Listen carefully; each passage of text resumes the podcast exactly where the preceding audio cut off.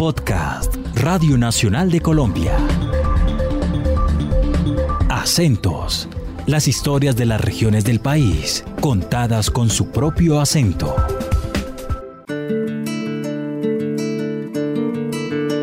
Para mí el barniz de pasto es herencia, escultura, nariño laminado y resumido en formas y colores naturales. Representación cultural de todos nuestros artistas regionales a través del Mopa Mopa. Uno de los patrimonios que más refleja el ser y quehacer del nariñense, y en especial el del habitante del Valle de Atres. Es patrimonio de mi raza y de mi pueblo.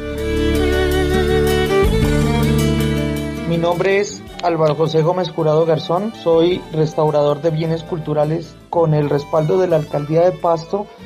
Formulé una propuesta y fue avalada y financiada para lograr el reconocimiento del barniz de Pasto como patrimonio cultural de la región.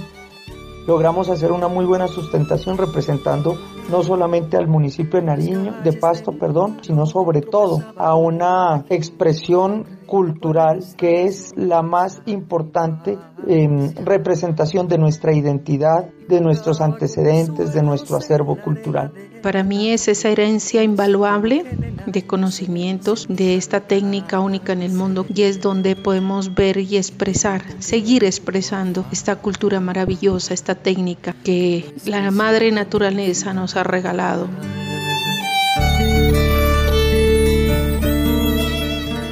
Pues desde muy niña, tal vez entre los 8 o 9 años, eh, ya hacíamos parte de ir a trabajar al taller en un horario que era salir de estudiar y luego hacer tareas y, luego irnos al taller a ayudarle a mi padre en lo que él nos, nos a hacer trabajos muy, digámoslos de alguna manera fáciles que podíamos hacerlos y era el preparar la madera. Eh, personalmente es un significado muy grande para mí el ser un cultor de esta artesanía. Lo principal que se puede manifestar es que nuestra familia venimos de una tradición artesan artesanal desde nuestros mayores, comenzando por mi bisabuelo, que según los datos históricos que me contaba mi padre, viene de 1750. Y hemos seguido este legado por medio de mi abuelo, eh, luego mi padre y ahora mi persona.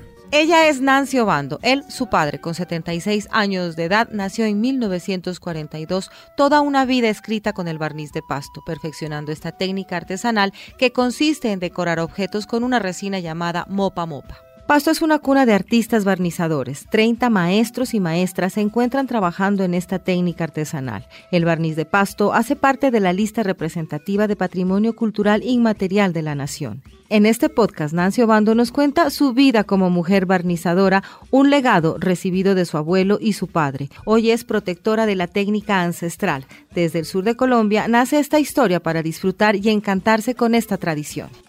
Si quiere conocer más a Colombia a través de nuestros podcasts, no olviden visitar nuestra serie en nuestra lengua creol. El momento perfecto para sumergirse en el mar de los siete colores y explorar la lengua materna del archipiélago de San Andrés, Providencia y Santa Catalina.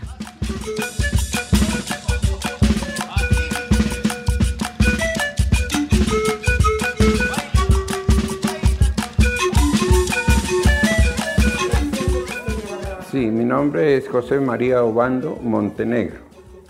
Eh, en el momento acabo de cumplir 62 años de trabajo permanente desde el 21 de julio de 1955 empezó mi labor en pleno. Pero anterior a eso, cuando yo tenía más o menos la edad de 6 años, 7 años, empecé a conocer el barniz en propiedad, como se puede decir, por medio de mi padre, que fue el que me enseñó este oficio. Ya de que a él lo acompañaba yo a recibir eh, la materia prima, o sea, el mopa mopa, a la población del Putumayo que llama San Francisco. Ya de que los recolectores de esta materia prima eran los indígenas de Santiago, no de Sibundoy como se piensa, sino de Santiago, el pueblo más acá. La resina del mopamopa es la principal materia prima del barniz de pasto y para su preparación se sigue el método ancestral con algunos cambios que no alteran significativamente, conservando así las características fundamentales que desde su primer avistamiento le asignaron cualidades exóticas que maravillaron a los españoles. Los recolectores de esta materia prima eran los indígenas de Santiago. Ellos recolectaban el barniz cuando se iban a buscar eh, los remedios botánicos que utilizaban pues los médicos de esa región, entre ellos pues el yagé, el coquindo y otras eh, raíces o flores que ellos eh, recolectaban para los remedios. Entonces, en la consecución de esos materiales encontraban el barniz y se lo traían a mi padre y se lo entregaban en donde hay la diversificación del camino viejo entre Mocoa y, San Francisco. Entonces ellos, una cosa muy curiosa, como no sabían leer y escribir, no se citaban por fechas, sino por fases de la luna. ¿No? Entonces ellos decían, me esperas ahí, eh, Taita Modesto le decían a mi padre, en luna llena, en menguante o algo parecido. Y en las horas de descanso o cuando ya había cumplido con mis tareas, siempre el estricto me decía, ve, hay tiempito, venga a ayudarme a hacer esto, este otro, este otro. Entonces yo fui aprendiendo. Conforme estudiaba, iba aprendiendo el oficio y todo eso, la preparación de la materia prima. Entonces uno se enamora ya de la de esta artesanía y en 1956 ya yo hice todo lo posible por contactarme con recolectores de allá de la región principalmente para que me saquen la materia prima. Y es algo muy bonito porque la primera persona que contacté allá para que me sacara la materia prima como recolector, trabajamos 50 años seguidos con él hasta que falleció. Entonces eso es una cosa bonita porque tanto él me quedaba bien con la materia prima como yo llegar hasta Mocoa. A veces tenía que llegar a pie por los derrumbos y todo eso, pero yo nunca le fallé. Y así trabajamos 50 años con él en ese proceso.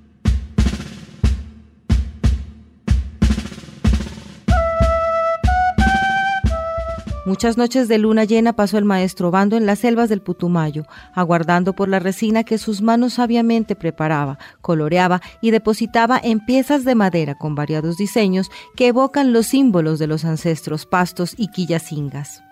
Lo aprendió de su padre y él lo heredó a sus hijas, hijos, nietos y una serie de oficiales que tuvo en su taller. Nuestro trabajo, nuestra artesanía sea declarada como patrimonio pues eh, porque no, nos lo merecemos, ya de que es una artesanía que ha nacido acá en Pasto sus cultores, ¿no? sus decoradores. Y el Putumayo es el productor de la materia prima que hasta ahora, pues eso hay que destacarlo también, hasta ahora es silvestre. Entonces, eh, pues esto hace de que nosotros somos cultores de acá de esta artesanía y necesariamente somos muy representativos de nuestra región, tanto Nariño, Pasto, Colombia, a nivel mundial y eso es lo que nos enorgullece a nosotros los artesanos que practicamos este oficio. Jarrones, posavasos, paneras, individuales, portarretratos, portalapiceros elaborados por la familia Obando tienen un sello único y que refleja el amor, la entrega y la disciplina con que han venido trabajando este arte milenario. Carlos Alirio López. Venimos de Bogotá, de un coro que estuvimos eh, cantando las festividades de la Virgen de las Lajas. Pero hoy tuvimos este privilegio de estar en la casa del maestro y nos vamos muy encantados tanto de la atención de, las generaciones del maestro como la belleza de obras que encontramos aquí. Es indescriptible, se dice. en verdad quedamos totalmente sorprendidos totalmente colmados de conocimiento y de saber desde ahora sí qué es el mopa mopa. Pues yo me llevo un platico de esos decorativos porque me pareció artísticamente la forma como están recortados esos colores.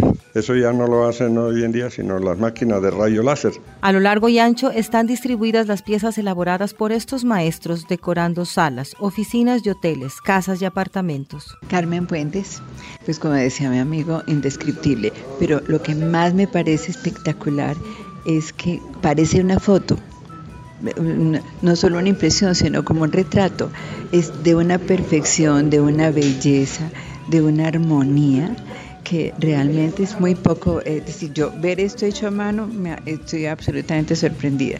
Claro, yo conocía eh, eh, objetos que llevan de acá, pero uno no se imaginaba pues todo lo que nos ha contado hoy. Bellísimo y su ciudad muy linda nos llevamos una magnífica impresión. Me llevó, una, me llevó unos eh, separadores y un portarretrato y quisiera llevar más, pero se me acaba la plata. Luego de luchar por conservar la técnica, de recibir la herencia más grande legada por sus ancestros, los hijos del maestro Obando, recuperan la casa del barniz, hoy manejada por Nancy Obando, el nido donde padre e hija comparten el día a día, los amores y desamores en torno al barniz, ese arte que los hace únicos. Pues la cuarta, quinta generación, cuarta generación de este arte maravilloso, sí. Eh, muy clara su explicación, muy querida, excelente eh, anfitriona eh, y bueno, paciencia con todos estos personajes aquí poniéndole apremiada para que, para que nos vamos, pero excelente. Y la historia que nos cuenta de su padre y de sus antes, antepasados, eh, pues bueno, espectacular. mi padre nos ha incluido en, este, en esta técnica tan hermosa. Luego ya en la juventud o en la adolescencia ya lo trabajamos como un modo de vida, ya como para cada uno hacer de, este trabajo, eh, digámoslo así, de alguna forma, mantenernos económicamente. Es así ya luego con mi hermana Gladys, que ha sido una de las mujeres valientes que ha habido, que salió del contexto de un taller a formar una empresa y ya familiarmente hemos, eh, nos hemos posicionado en, Nariño formando una empresa familiar que hace 23 años exportamos con muy buena calidad. Ha sido fundamental para que como familia Obando seamos eh, catalogados como una de las familias más importantes en trabajar la técnica aquí en la ciudad de Nariño. Eh, entonces la mujer ha sido muy importante en este proceso. la mujer digámoslo así, le pone el toque especial, le pone un toque diferente a esta artesanía.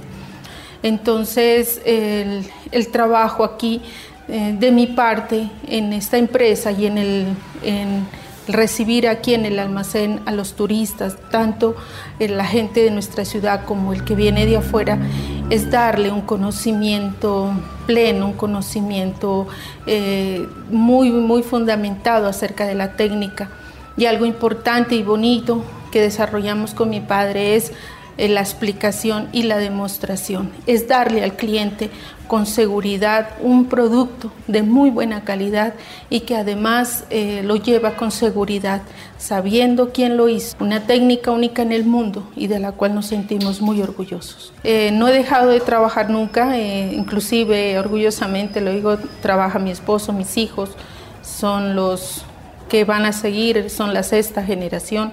Entonces es muy importante también dejar un legado, como el legado que se ha venido trabajando desde 1750.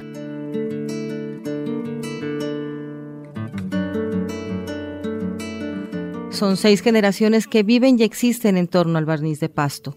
Hoy en día hace parte de la lista de Patrimonio Cultural Inmaterial de la Humanidad, declaratoria que busca proteger la técnica y apoyar a sus hacedores. Pues eh, hemos tenido una relación muy bonita porque desde tiempo atrás esta artesanía siempre ha sido transmitida de padres a hijos. Eh, ellos hacían la enseñanza a las personas, hijos, sobrinos o nietos o hermanos que tenían al lado de ellos para que sigan esta tradición artesanal. Entonces, la relación, por ejemplo, en mi familia con mis hijos e hijas, pues ha sido muy bien, porque en la mayoría de ellas han seguido este legado lo practican y necesariamente hoy en día hasta la administración de un pequeño almacén se ha podido llevar a cabo por intermedio de eh, Nancy Alicia que eh, maneja eh, el, almacén que nosotros tenemos y que verdaderamente pues nos ha dado a nosotros un vuelco bastante grande para poder proyectarnos, crear artículos que verdaderamente hoy es el orgullo de que nosotros podemos vender los mismos en nuestro almacén y que son muy apetecidos principalmente por el turismo nacional y el turismo internacional. Miraba a mi abuelo asomarse tras la reja, sus ojos ver cómo hablaban las historias de la guerra del Perú. Mi nombre es Kelly David, soy nieta del maestro José María Obando. Desde que tengo conciencia siempre he admirado el talento de mi abuelo en el oficio artesanal eh, del barniz de pasto, pero también como persona. Me sorprende siempre eh, ver esas piezas impecables, llenas de dedicación, con esos diseños maravillosos que son fáciles de identificar porque ya tienen su rasgo propio, esa composición, ese trazo, esa utilización de los colores. Pienso que ojalá a quien le llegue cada pieza que él hace, la admire, la comprenda, entienda que es una magnífica obra que ha llegado a sus manos y que seguramente formará parte de su familia, no como un elemento decorativo, sino como una joya que más adelante va a trascender. Eh, creo que hay hombres que dejan huella y él es uno de ellos. Para mí eh, como diseñadora es un signo, mi abuelo. Él ha trabajado no solamente este oficio que es maravilloso, sino ha trabajado la identidad de Nariño. Por eso el abuelo José María Obando para mí es la persona más admirable sobre la faz de la tierra. Me llamo José Alejandro Loaiza, eh, es un hombre que ha escrito en la vida de todos nosotros y en especial la, mía, en mi niñez, principios y valores que creo que han sido el pilar fundamental para toda la familia Obando. Eh, la constancia, la dedicación, su esfuerzo. Eh, yo siempre he considerado que sus manos son el reflejo claro y concreto de una vida dedicada a su obra y al legado familiar, que considero siempre han trascendido fronteras. Como patriarca y columna vertebral principal de la familia, ha estructurado en todos nosotros lo mejor. Y claramente para mí, un privilegio que me dio la vida al compartir mi niñez en su taller, al lado de él. Creo que implícitamente, mientras mi abuelo lograba sus texturas, moldear el barniz, moldeaba la vida de cada uno de nosotros, de quienes interactuamos con él y compartimos momentos de nuestras vidas su nobleza, sus cualidades personales únicas, nos, han enseñado a ser hombres de bien. Un saludo muy especial para mi abuelo José María Obando, maestro de maestros. Mi nombre es William Darío Obando Matabajoy y soy el último hijo de José María Obando. Soy diseñador industrial. El trabajo fuerte me lo enseñó mi padre gracias a su oficio principal, que ha sido siempre el barniz de pasto. Esa técnica decorativa ha estado presente en la familia desde siempre. En la familia de mi padre, de su abuelo, de su bisabuelo, hasta remontarse al año fácilmente de 1820.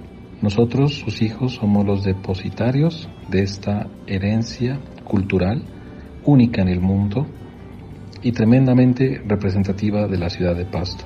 Me siento muy orgulloso de José María Bando que a sus 76 años fácilmente él sigue decorando y produciendo piezas de altísima calidad, de un sentido estético inigualable y un profundo significado para nuestra cultura. Me siento muy agradecido y bendecido de ser su hijo. Por las calles de mi pueblo tropezaba con la gente, traía puesta la sonrisa de mi infancia. La importancia del barniz de pasto no solo radica en el carácter patrimonial de una ciudad enclavada en los Andes colombianos. Es una demostración tangible del encuentro de mundos diferentes que aportaron considerablemente a la construcción de una nueva manera de expresión, rica en elementos, formas y significados. Una demostración que día a día se levanta desde las voces de maestros como José María Obando y su familia, quienes con láminas de colores brillantes y mates dibujan el sur en los objetos que se llevan el sello de Nariño por todo el mundo. Papá, en esta batea, ¿qué decoración le vamos a hacer? En, en este lado hágale una guarda y en esa otra hágale una guarda de Kingo con guagualista y hágalo muy bien para que así quede el trabajo bien terminado, hágalo con bastante cariño, bastante amor, para que nosotros tengamos el trabajito permanente y así nos puedan seguir ocupando en la decoración de estos artículos. Bueno, papá, sí lo haré.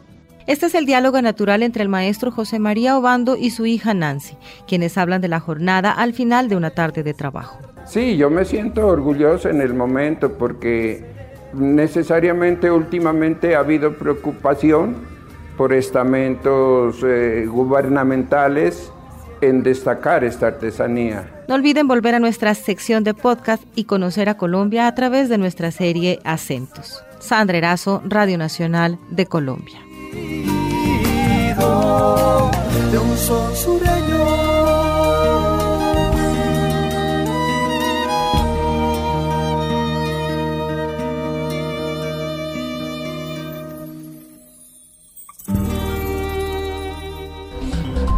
Acabas de escuchar Acentos, un podcast de Radio Nacional de Colombia.